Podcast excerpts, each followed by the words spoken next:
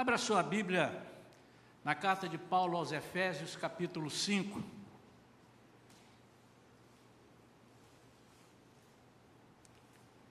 Nós vamos começar lendo a parte final, na parte do versículos 22 a 27.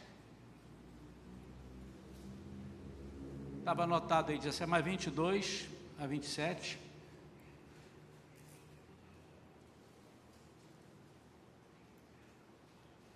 E depois faremos menção aos versículos iniciais. Diz assim: Esposas, cada uma de vós respeitai ao vosso marido, porquanto sois submissas ao Senhor. É, enquanto eu estiver lendo esse versículo, eu quero que esses versículos, eu gostaria que vocês fizessem a comparação do casamento nosso, eu com a minha esposa, a sua, você com seu marido, e comparação com Cristo e a igreja. Ele menciona isso daqui, mas é importante que nós façamos essa comparação para nós entendermos bem uh, o título dessa mensagem, que é a igreja como uma noiva. Esposas, cada uma de vós, respeitai ao vosso marido, porquanto sois submissas ao Senhor. E outras versões diz, assim como ao Senhor. Porque o marido é o cabeça da esposa, assim como Cristo é o cabeça da igreja, que é o seu corpo, do qual ele é o Salvador. Assim como a igreja está sujeita a Cristo, de igual modo as esposas estejam em tudo sujeitas a seus próprios maridos. Calmem, maridos, e calmem aí, esposas, que nós vamos explicar isso daqui. Maridos, cada um de vós amai a vossa esposa, assim como Cristo amou a sua igreja e sacrificou-se por ela, a fim de santificá-la, tendo-a purificado com o lavar da água por meio da palavra, e para apresentá-la a si mesmo como igreja gloriosa, sem mancha, nem ruga ou qualquer outra imperfeição, mas santa e inculpável. Vamos falar com Deus. Pai querido, em nome de Jesus, nós pedimos, Senhor, a tua presença no nosso meio, que seja contínua, que o Senhor continue aqui como está desde o início do, dos trabalhos, mas agora, Senhor, através do teu Espírito Santo, que o Senhor fale conosco, para que nós possamos compreender, Senhor, esse estudo, essa palavra que o Senhor tem dado para nós aos domingos.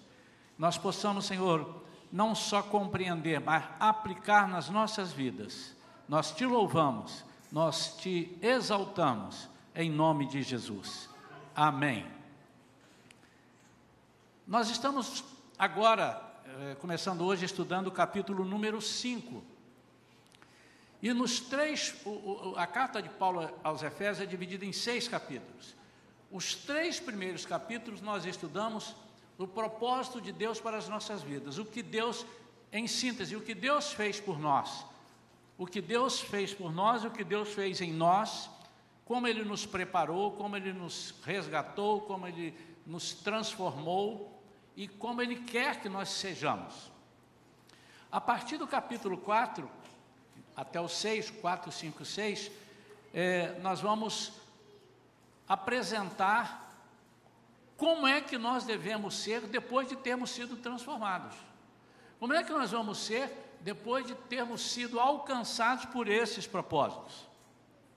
E aqui nesse capítulo 5, a igreja é comparada a uma noiva. Perceba que ele, ele, coloca o casamento, por isso que eu começo lendo aqui. Daqui a pouco nós vamos voltar aqui no, nos versículos 1, 2, 3, para percebermos como isso é possível. Só há uma forma de nós irmos morar no céu. Ah, qual é a forma? Se nós formos salvos, os irmãos responderão. Não é mentira, é exatamente isso.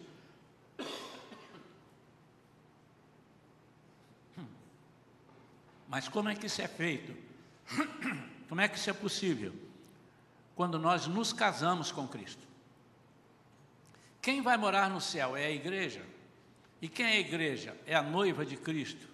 Quem é a igreja? O corpo de Cristo.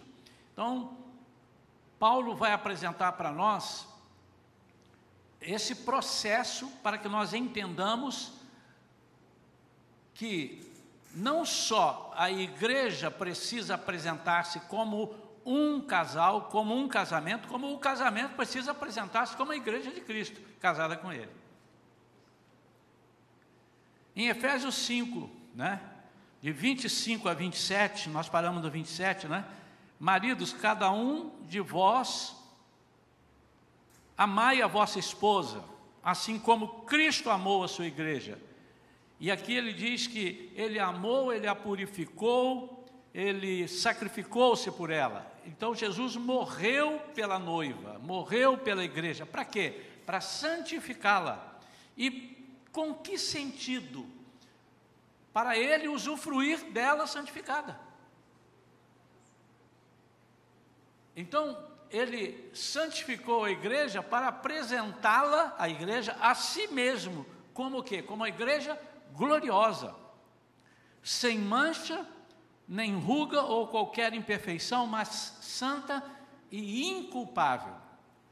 A palavra mancha, ou mácula em algumas versões, ela refere-se às imperfeições de fora, aquelas imperfeições que são causadas pelo mundo. O que Cristo quer é apresentar a igreja a Ele mesmo, ou seja, quando Ele subir com a igreja, quando Ele nos levar para o casamento com Ele, Ele quer que essa igreja seja uma igreja sem eh, imperfeições causadas pelo sistema, pelo mundo, sem interferências do mundo. E a palavra ruga refere-se às imperfeições de dentro, ou seja, são as imperfeições causadas pela carne. É quando a carne prevalece sobre o espírito, é quando o espírito não consegue ser superior à carne. Então aí é, ele quer apresentar a igreja sem essas manchas, sem essas rugas, sem essas imperfeições. E Deus nos escolheu para quê? Para Cristo. Deus nos escolheu para que nós fôssemos de Cristo. Foi Ele que nos escolheu. Nós nos, a palavra de Deus diz que nós não o escolhemos. Ele nos escolheu primeiro. Assim como o pai escolhia a noiva para o filho. Nós já falamos aqui sobre o casamento judeu nos primórdios, lá nos tempos. Por, por isso que Jesus faz questão de comparar. Se nós percebermos isso até o momento do arrebatamento, depois a volta de Cristo com a igreja casada para reinar no, no milênio, é uma comparação desse casamento. E Jesus pagou um, um preço porque havia necessidade, era assim que se, se consumava, uh, uh, ou seja, se uh, acertava um noivado, e quando o, o pai do noivo escolhia a noiva, esse noivo tinha que propor, nada era obrigado. Para escolher, ó, tem que ser você, vai ser que via laço, né? Não é assim. Ela tinha que aceitar. Nós estamos vendo ali a a série Gênesis, está no momento onde Faraó lá agora chegou e disse: Eu quero essa mulher para mim. Ele podia dizer eu quero e ela não podia dizer que não. Ali, obviamente, nós sabemos o desfecho da história que ela não vai ficar com ele, né? porque Deus vai incomodar Faraó. Mas, é, no noivado judeu, ele propunha, ele disse: É você, eu quero você, e ele esperava que a, a moça concordasse. E se ela concordasse, ela aceitava o cálice que ele oferecia para ela. Quando ela pegava do cálice e aceitava, ela estava dizendo que sim. E quando nós aceitamos a Cristo como nosso noivo, como nosso Senhor e Salvador, nós participamos do cálice da comunhão. E quando nós estamos participando desse cálice, nós estamos dizendo que aceitamos, estamos esperando ele voltar. E aquele cálice, ele era tomado e ele aguardava a volta do noivo. E o noivo deixava para a noiva um, um, presente, uma lembrança, alguma coisa, que ela pudesse se lembrar do noivo, porque ele ia voltar para casa, para arrumar a casa. Só estou recordando para que os irmãos entendam bem o propósito de Deus para a sua igreja e para o casamento. Nós vamos entender que há muitos casamentos que não estão é, alinhados, não estão dando muito certo, porque estão é, fora dos propósitos que Deus criou. E você não consegue ter um casamento perfeito se você não estiver dentro do propósito de Deus. Então, assim como o noivo deixava um presente para a noiva ficar lembrando dele e não se esquecer dele, Jesus deixou para nós um presente, ele deixou o Espírito Santo. E a Bíblia diz que esse Espírito Santo, ele ia ficar conosco para nos lembrar de tudo que ele tinha falado para nós. Ou seja, não lembrar dele. Olha, eu vou voltar, eu estarei com vocês, eu esperem, sejam fortes, firmes, não se desviem. E quando a noiva se comprometia com o noivo, ela também passava a exibir ou se comportar de alguma forma que as pessoas percebessem que agora ela era, ela tinha um noivo. Isso podia ser um véu, podia ser uma outra coisa, mas principalmente ela agia de forma que ela dizia que ela estava comprometida e não só compromissada. Já vamos ver isso. Ela estava então exibindo marcas. Estou falando da noiva. E quando nós aceitamos a Cristo, por isso que alguns antigamente achavam que para mostrar que eu era crente eu tinha que ter um cabelo muito comprido. Não estou debochando disso, estou dizendo que eles dizem, ó, isso é a marca. Eu preciso usar essa roupa ou não posso usar aquela outra roupa. Porque quem usa essa roupa é do mundo, quem não usa é de Cristo.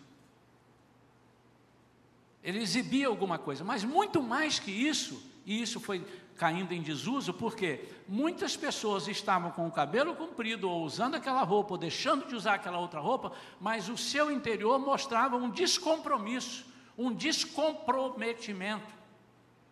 E ele precisava mostrar um comprometimento, que nós já vamos ver quais são essas marcas. Quais são as marcas?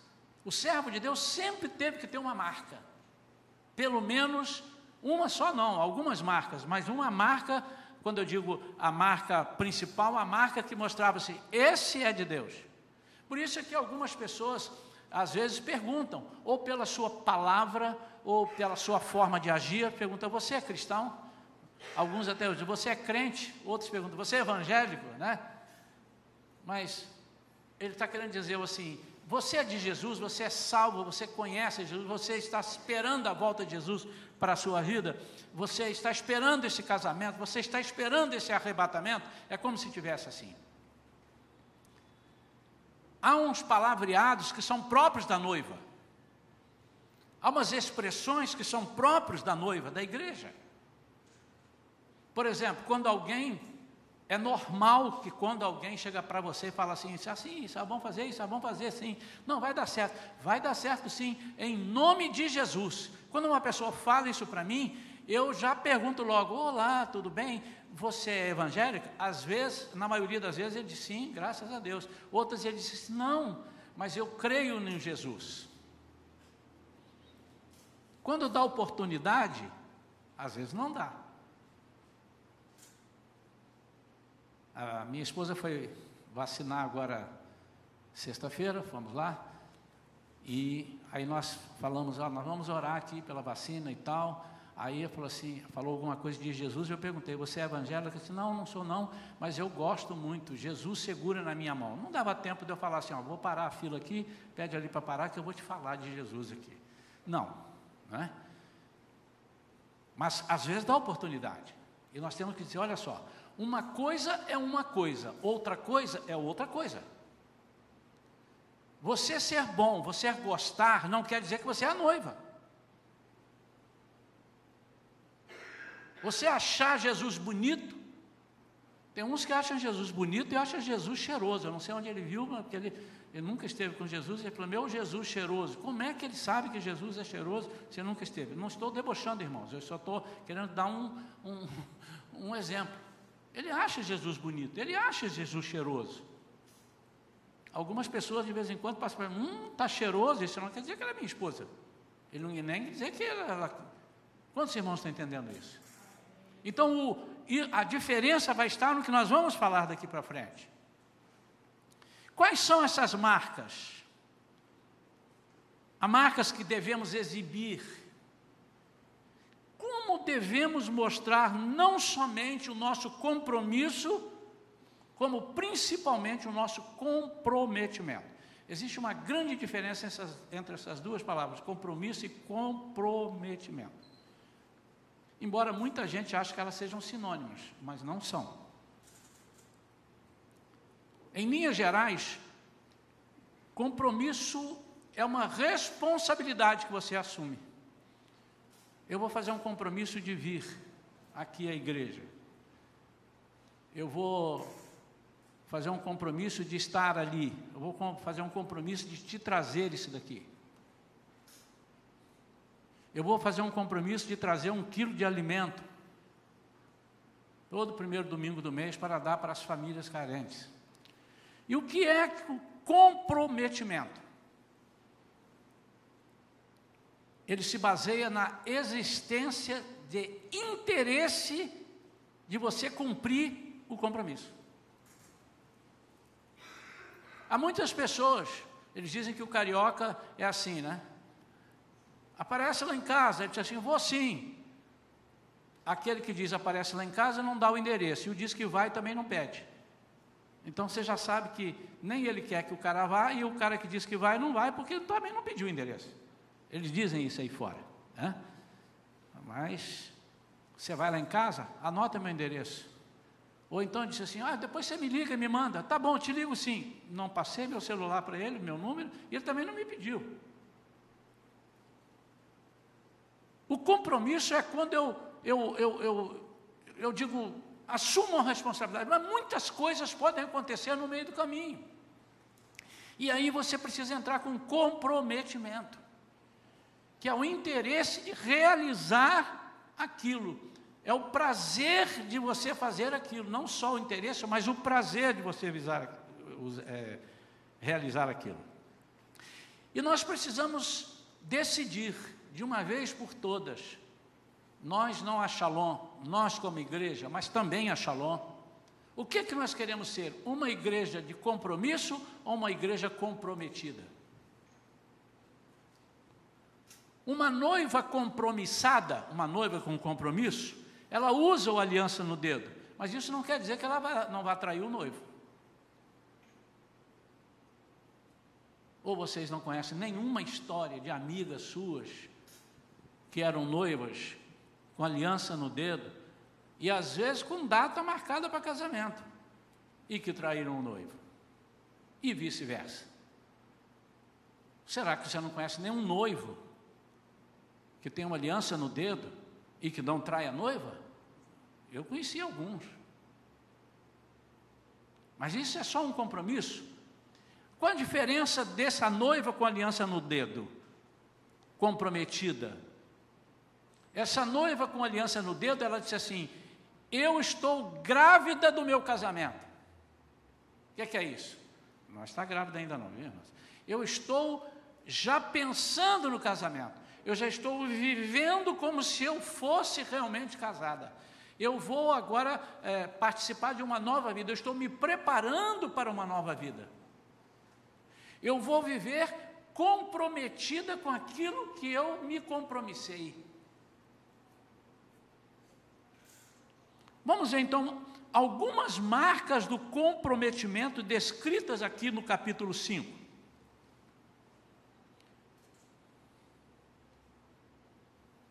Nós precisamos então ser e demonstrar que somos através dessas marcas.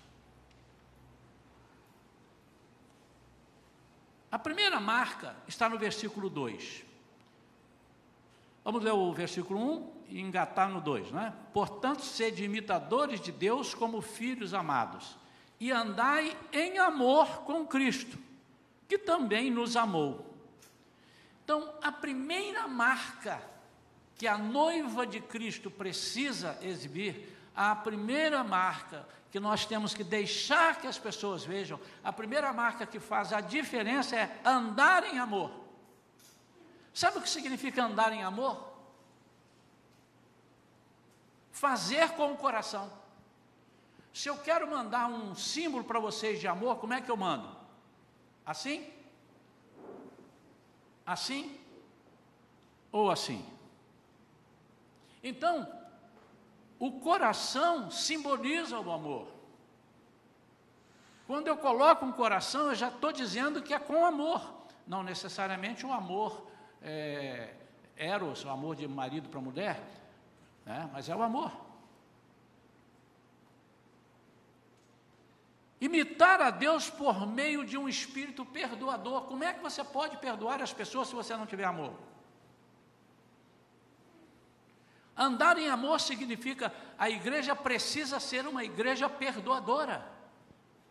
E muitas vezes, amados, nós somos perdoados, mas não perdoamos. E às vezes, o irmão que erra contra a gente pede perdão a Deus, sente que Deus perdoou, quando ele vem falar conosco, nós não perdoamos. Nesse momento, nós somos superiores a Deus. Ou demonstramos ser superiores a Deus. Não somos, né? não podemos ser.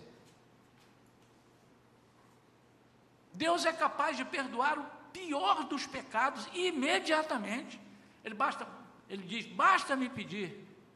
Basta se arrepender. E quando há arrependimento, é impossível se negar o perdão. Deus não nega. O salmista Davi disse assim: um coração contrito, arrependido, o Senhor não nega o perdão. Não pode acontecer. E com que eh, argumento eu e você podemos deixar de perdoar quando Cristo perdoa imediatamente. Tem a parábola lá que Jesus contou do credor incompassivo. Nós temos, né? Agir com amor em tudo que fizermos, não é em algumas coisas. É em tudo que fizermos. Quando corrigirmos alguém, nós temos que corrigir em amor. Consequentemente, quando a pessoa é corrigida, ele precisa receber em amor. Quando ajudamos alguém, precisa ser em amor. Não pode ser por carência, tem que ser por amor. Eu detesto quando as pessoas. É, não, eu detesto, não, eu fico incomodado. Quando alguém vem me dar um presente e eu percebo que ele está me dando um presente pelo que eu sou e não porque gosta de mim. Eu não estou me é, referindo ao meu, ao meu status de pastor. Eu sou como pessoa. Eu prefiro que não me dê. Porque ele me passa uma mensagem que às vezes eu não sei Muitas vezes eu não sei, imagino, poxa, essa pessoa gosta de mim, para me dar um presente desse. E às vezes embutido naquele presente está um, uma, um interesse dele. Ou então, ou então algo falso que eu vou descobrir depois. E aí é muito pior, porque eu confiei e depois eu, eu me estrepei. Tudo que fizermos, então, quando eu corrijo alguém, tem que ser em amor. E o irmão que é corrigido precisa receber isso em amor. Essa é uma marca da noiva. E essa marca, o amor, nunca mais vai se acabar. Em 1 Coríntios 13, 8, diz que algumas coisas vão passar, a profecia, as profecias vão passar. As línguas, eu não vou precisar de lá no céu falar em línguas, porque eu vou estar frente a frente com o Senhor. Eu não vou precisar, ninguém, o Satanás não vai estar lá para me interromper. Ele vai me entender. Deus, aliás, entende todos os idiomas. Eu vou falar com ele, ele vai me entender, vai ser um negócio tranquilo demais. Mas em 1 Coríntios 13, 8 diz que o amor jamais morre, jamais acaba. Essa é uma marca que as pessoas de fora precisam ver dizer assim: aquele ali é noiva de Cristo. A segunda marca é fugir da carnalidade. Nós vamos entender que é isso. O versículo 3: Entre vós não deve haver nem sequer menção de imoralidade sexual, como também de nenhuma espécie de impureza e de cobiça, pois essas atitudes não são adequadas aos santos, aos separados, à noiva. A noiva está separada, o noivo está separado, essa é a minha. Segura a bola aí que eu vou arrumar um lugar. Eu vou lá arrumar a suíte nupcial e volto. Versículo 5. Portanto,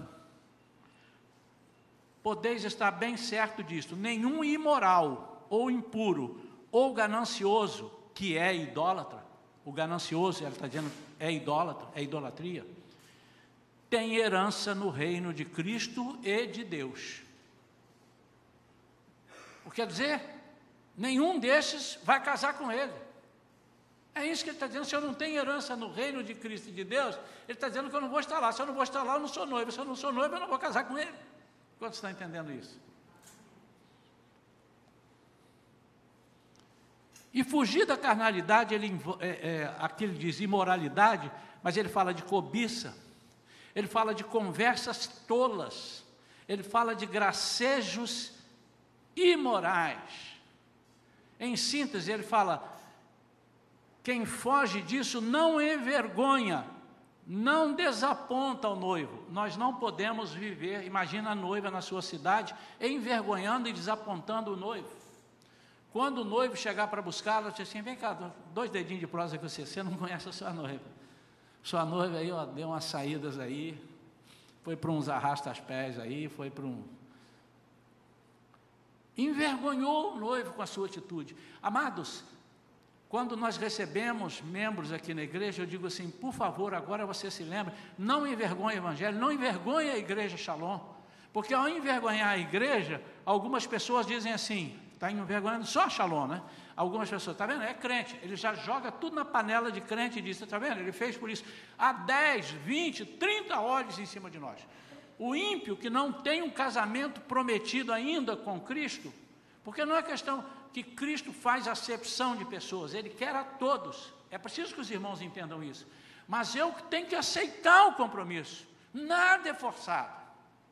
Cristo não é um faraó que diz assim, eu vou, estar tá lá dizendo, oh, não, o faraó decidiu a mulher que ele quer, senão ele manda matar, joga para os crocodilos. Ele manda, uma, se ela é casada e ele quiser a mulher, ele mata o marido. Mas com Cristo não é. É quem quiser vir após mim, após mim, é quem quiser, quem aceitar. Terceira marca, portar com ações de graça. Versículo 4: Não haja obscenidades, nem conversas tolas, nem gracejos imorais, como diz, ao invés disso, portai-vos com ações de graça. O que é portar com ação de graça? Eu escrevi aqui, a alegria pelas bênçãos vindouras do nosso casamento deve fazer de nós pessoas que agem sempre com aroma suave. Sabe o que significa aroma suave? Algo que agrada a Deus. Hoje o irmão Lúcio leu aqui sobre agradar a Deus. Há muita gente que está fazendo coisas que não o levarão para o inferno. Eu não creio que levarão, mas estão fazendo coisas que desagradam a Deus. Há muitas coisas que os nossos filhos fazem para nós e nós não vamos deserdá-los, mas eles nos desagradam. Não deixam de ser filhos, mas nos desagradam. Há filhos de mães que estão orando, até mães crentes, meu filho está nas drogas, meu filho está no tráfico. Quantas vezes nós vemos nas, nas notícias dos jornais, nas notícias da, da TV, filhos que morrem, a mãe chorando, às vezes nem é crente, mas assim, eu não criei o meu filho para isso. Ele não deixou de ser meu filho, mas ele desagradou. E eu já vi uma mãe que disse assim: eu, eu acho melhor assim, ele morreu. Ele parou de sofrer, ele parou de me dar sofrimento. Muitas vezes, amados, nós estamos salvos, e até porque estamos salvos, temos convicção da nossa salvação, nós não fazemos um tiquinho para agradar a Deus. Antigamente se falava muito do funcionário público, né? do servidor público. Falava. É isso aí, ó. Servidor público. Ele não vai ser mandado embora, não vai ser demitido de alguma forma, ele tem todos. Eles falavam isso antigamente, quantos já ouviram disso, né? Ele fica ali. E por isso ele não se esforça, ele não faz mais do que a sua obrigação, ele não se esforça. Isso é o que diziam, não estou dizendo que seja a verdade, mas deveria ter, para alguém dizer isso, deveria ter algumas coisas dessa forma, né? Algumas pessoas dessa forma. Então, portar com ações de graças é agradar a Deus, fazer as coisas com prazer. Dar sem buscar nada em troca, dar sempre pensando no próximo, em ajudar, ensinar, interessar-se pelo crescimento do corpo. A igreja de Cristo deve se interessar pelo crescimento da própria igreja. Pregamos isso aqui recentemente e eu falei: nós vamos usufruir, nós vamos nos beneficiar quando o corpo todo é são. Nós vamos nos beneficiar. Imagine você, membro de uma igreja que age com ações de graças, membro de uma igreja que tem prazer na lei do Senhor, tem prazer nas coisas de Deus, tem alegria em servir a Deus. Você gosta de estar num lugar desse? Ou você prefere estar num lugar onde uma igreja, onde eh, porrete para lá, porrete para cá, pontapé, rabo de arraia, e a pessoa fala do mal do outro, o outro fala mal de ai, eu gosto. Parece até aquele personagem que apanhava do marido e dizia, mas por que você não separa dele? Ah, porque eu gosto. Não, nós não gostamos, não. Nós queremos coisas boas. Nós queremos viver num ambiente onde eu possa sentir tranquilidade de estar entre os irmãos. Alegria, segurança de saber que os irmãos oram uns pelos outros. Como é gostoso, irmãos, você. É, não é gostoso estar no hospital.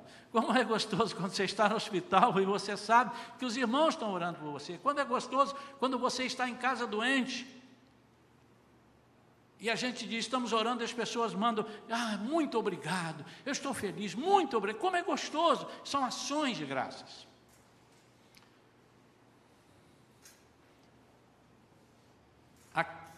Outra marca, caminhar em sabedoria. Versículos 15 a 17 diz assim: Portanto, estai atentos para que o vosso procedimento não seja semelhante aos insensatos, mas andar em sabedoria, aproveitando bem cada oportunidade, porque os dias são maus. Portanto, não sejais faltos de juízo, mas buscai compreender qual é a vontade do Senhor. Aí você compara a mulher sábia com a mulher tola.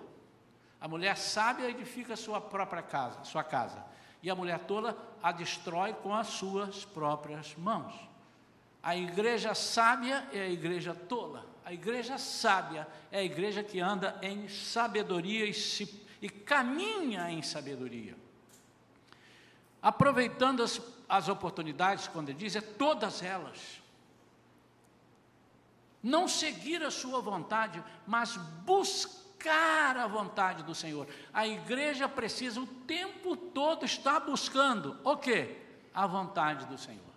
Tem muita gente que está buscando outras coisas na igreja, mas não está buscando a vontade do Senhor. E o que Cristo quer, e o apóstolo Paulo está dizendo aqui, que nós temos que fazer isso. Qual é a vontade do Senhor? Porque se eu souber qual é a vontade dele, mais fácil fica de eu agradá-lo. E muitas vezes nós buscamos nossos próprios interesses. Muitas vezes nós não, não, não percebemos as oportunidades que surgem para nós como igreja, como parte da igreja. Já expliquei aqui que nenhum de nós individualmente é igreja. Nós só somos igreja quando nós estamos juntos e formamos o corpo. Aí nós somos o corpo, nós somos a igreja. Mas cada um de nós é parte da igreja. Então, quando você vai para casa, fizemos essa ilustração aqui com o irmão, você vai para casa, ali está indo a igreja, mas não a igreja independente. Ele está indo parte da igreja, uma célula da igreja está indo ali. E as oportunidades surgem para nós individualmente, para que juntos Formemos a igreja, formemos o corpo, sejamos o corpo forte. Há uma coisa, irmãos, que é, é, eu fico incomodado quando eu tenho dificuldade de achar pessoas na igreja que possam servir. Eu tenho uma dificuldade de entender isso, irmãos. Porque não está entendendo que nós somos o corpo, que nós somos é, feitos para servir como Cristo foi. A penúltima marca que eu quero deixar, e nós vamos encerrar com a última, e vamos continuar essa mensagem no próximo domingo. Próximo domingo vamos falar como a vida conjugal interfere na vida da igreja e vice-versa. E vamos falar que Deus predestinou o seu plano como algo perfeito e inviolável. Vamos explicar como é isso aqui. Aí você vai entender o que Deus quer da sua família, da minha família, da nossa família. A penúltima marca está no versículo 18. E não vos embriagueis com vinho que leva à devassidão, mas deixai-vos encher pelo Espírito. A quinta, a penúltima marca é ser cheia do Espírito. O que é uma igreja cheia do Espírito? É uma igreja que vive ouvindo a voz do Espírito Santo.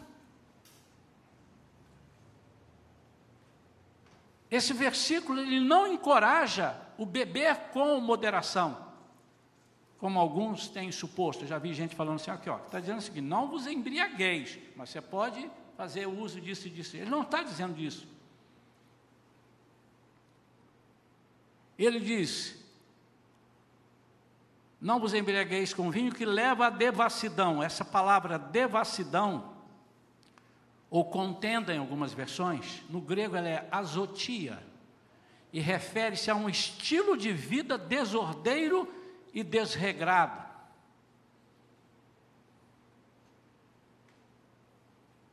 Imagina aquela noiva que ficou lá para o noivo vir e buscar, ela tem um estilo de vida desordeiro e desregrado.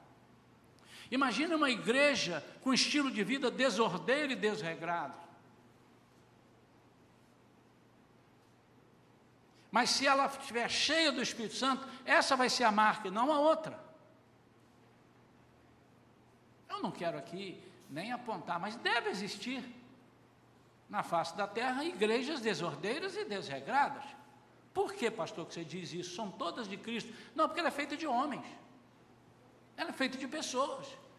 E certamente, de repente, ah, não se percebeu e ela encheu de pessoas desordeiras que não quiseram ser ah, consertadas ou que os seus líderes não tiveram vontade de consertar e disseram assim: ah, deixa para lá, está tudo certo.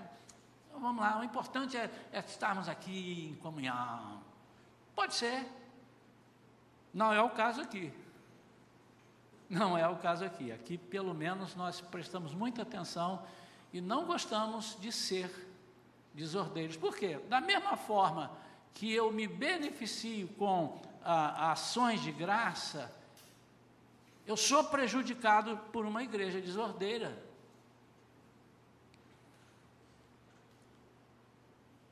Uma noiva cheia do Espírito é uma noiva plena do noivo. Não há lugar para mais noivos.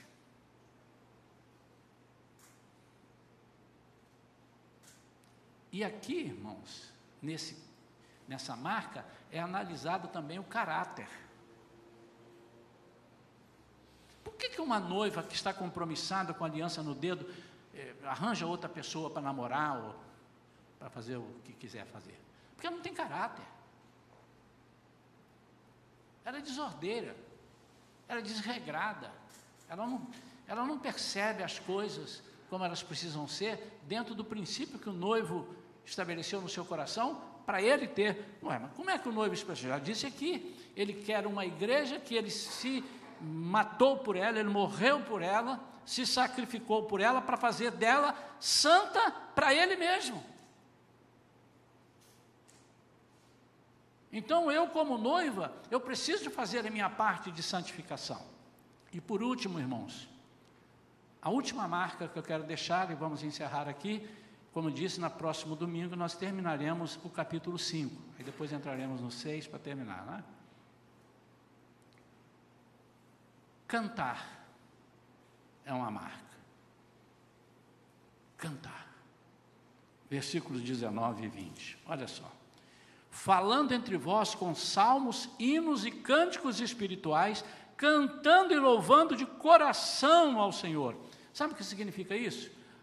A marca de uma noiva, a marca da igreja de Cristo é uma igreja alegre, uma igreja que canta, é uma igreja que ama e valoriza esse casamento prometido e por isso ela canta, está feliz, ela deixa que todos saibam que ela tem um noivo e esse noivo vai vir buscá-la. E louvando de coração. É o que nós dissemos lá no primeiro, andar em amor. E eu disse, né, andar em amor é fazer com o coração. Agora, cuidado para você não colocar o coração acima da razão. Você tem que ter cuidado com isso. É, é isso que algumas pessoas estão pregando. Nós temos que ter o coração. Deixa as pessoas estragadas ficarem estragadas aqui dentro da igreja, porque Deus ama todos, inclusive os estragados. Não, Deus amou os estragados para torná-los curados. Não me venha colocar isso, irmão, está errado. Ah, mas eu penso assim, irmão, vá orar para Deus mudar o seu pensamento, que você está equivocado. Pois ele acaba de dizer, acaba de dizer que esses devassos, essas pessoas, não têm herança no reino de Cristo e de Deus, e você então arranca essa página, meu amado. São coisas que não dá para discutir. Agora, isso não possibilita ou não tira da sua vida a necessidade de amar. Tem que amar essa pessoa. Aliás, é só com amor que você vai sujeitar essa pessoa. Como é que eu vou sujeitar um linguarudo perto de mim? Só pode ser com amor, porque senão eu falo, oh, linguarudo, sai daqui que eu não quero te ouvir. Como é que eu vou aceitar uma pessoa completamente devassa perto de mim? É com amor para que ele conserte. Mas depois que ele for crente em Jesus, ele não pode ser devasso. Em 1 Coríntios capítulo 5 diz que eu nem sequer devo sentar à mesa com ele para comer. Está ali, irmãos. E ele diz: Não estou falando das pessoas do mundo, estou falando dos irmãos, porque senão, se fosse do mundo, você tinha que sair do mundo. Está lá a palavra. 1 Coríntios capítulo 5. Pois leiam lá. O que é cantar? Cantar é demonstrar a alegria que eu tenho por ter um noivo que virá me buscar é ter a certeza que esse noivo virá me buscar, mas não é só ter a certeza, é ter a certeza e ter a ansiedade para que esse noivo venha me buscar, é ter alegria quando eu souber que ele está chegando. E mesmo em sofrimentos, mesmo em meio aos sofrimentos, essa é a marca da igreja, irmãos.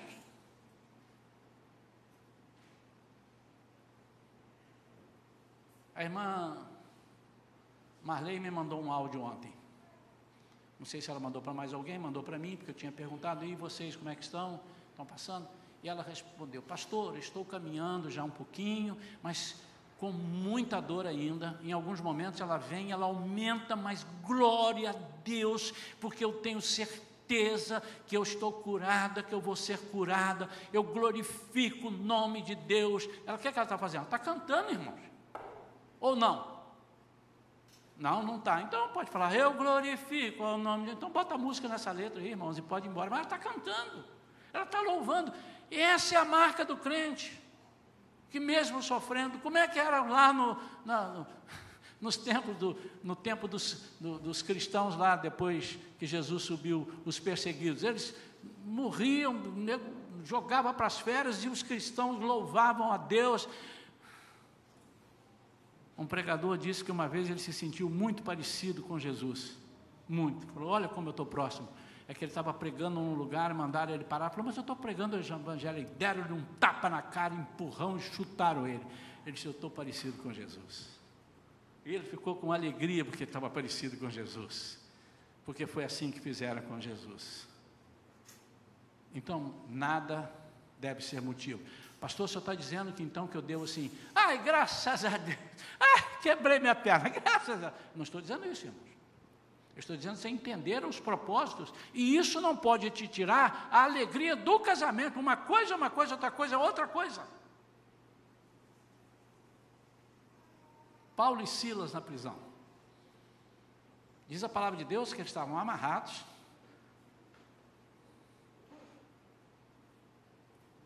e já tinham sofrido umas boas bofetadas, umas varadas lá. E por volta da meia-noite eles começaram a cantar. Minha alma engrandece ao Senhor. Não era essa música, viu, irmãos? Essa que veio na minha cabeça. Eu não sei que melodia que eles estavam cantando, mas com certeza não era assim. Que Deus horrível, que Deus horrível, me julgou aqui, eu sou miserável e vou sofrer.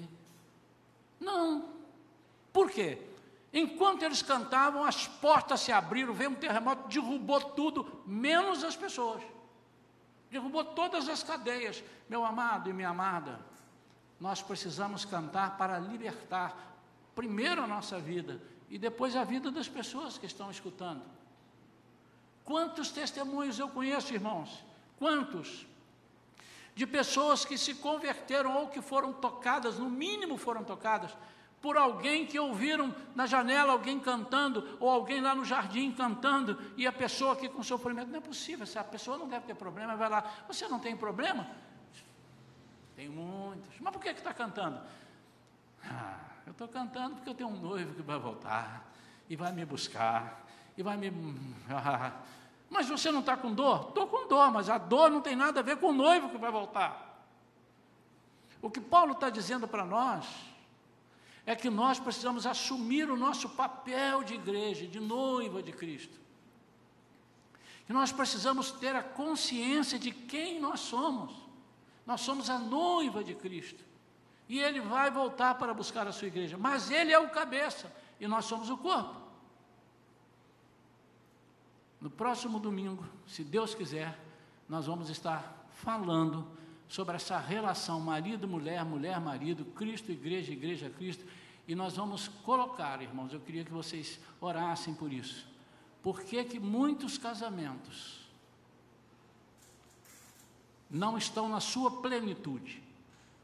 Embora o noivo ou o marido faça de tudo, a mulher faz de tudo, está fazendo, está jogando areia em, em, em lugar movediço, está entupindo, está aterrando a areia movediça, melhor dizendo. Não vai conseguir. Você vai amenizar por alguns momentos, mas há uma regra. E você não pode quebrar essa regra de Deus. Quando você faz isso, automaticamente a sua vida conjugal estará alinhada com a vida conjugal de Cristo e a igreja. Quero orar neste momento, quero pedir que a igreja fique de pé, lá atrás também, quem está ali fora, que fique de pé. Eu queria que você agora colocasse na sua vida um propósito. Obviamente, não sei, algumas pessoas podem ter anotado essas marcas, mas elas, ela está gravada essa mensagem. Eu te desafio a escutar de novo e passar para as pessoas. Passa para amigos, amigas. E vamos agora é, nos dedicar a guardar e usar essas marcas, não apenas para ostentar, mas para agradar a Deus não apenas para mostrar para as pessoas, ó, oh, eu sou igreja. Cuidado, hein? Eu costumava dizer, tem pessoas que não podem botar no, no vidro traseiro do seu carro, sou de Cristo, Deus é fiel, o Senhor é meu pastor. Né? Por quê? Porque se ele não sabe é, respeitar as pessoas no trânsito, se ele não dirige com amor, aquilo ali vai denotar contra ele vai denunciar a vida dele. É melhor que não tenha. Não é nesse sentido que eu estou dizendo, mas que essas marcas agradem a Deus e afaste o diabo de nós. Porque quando nós mostramos as nossas marcas, o diabo não pode nos tocar. Mas quando nós abrimos mão das nossas marcas, o inimigo tem legalidade para vir mexer com a gente. Quero orar pela sua vida, quero orar pela sua família, mas quero orar pela sua vida espiritual. Não se conserta um casamento antes de consertar a vida com Cristo. Nenhum casamento, pode esquecer, pode fazer o que você quiser. Nenhum casamento é alinhado e consertado se a sua vida com Deus não estiver certa. Você pode ter certeza disso. Pode fazer o que você quiser. Vou pagar promessa. Pode pagar, você vai ficar pobre de pagar promessa. Mas você pode prometer a Deus, aí é diferente. Vamos orar. Pai querido, em nome de Jesus, a tua palavra, Senhor, é viva e eficaz. Ela é como se fosse uma espada de dois gumes que penetra até a divisão de alma e espírito, medulas. Senhor, eu tenho certeza que muitas coisas que eu não disse, o Espírito Santo vai dizer ou já disse, para todos nós, inclusive para mim. Senhor, nós queremos ser uma igreja noiva que exiba marcas para o inimigo não penetrar na nossa vida e nem se assanhar para os nossos lados. Que ele respeite a nós como noiva. Pare, Senhor, de azucrinar a nossa vida espiritual. Porque quando ele perceber que nós temos a marca de Cristo, ele não tem poder de entrar na nossa vida. E nós, muitas vezes, estamos pedindo bênçãos ao Senhor, libertação ao Senhor, mas estamos sem as marcas. Senhor, ajuda-nos a ter essas marcas.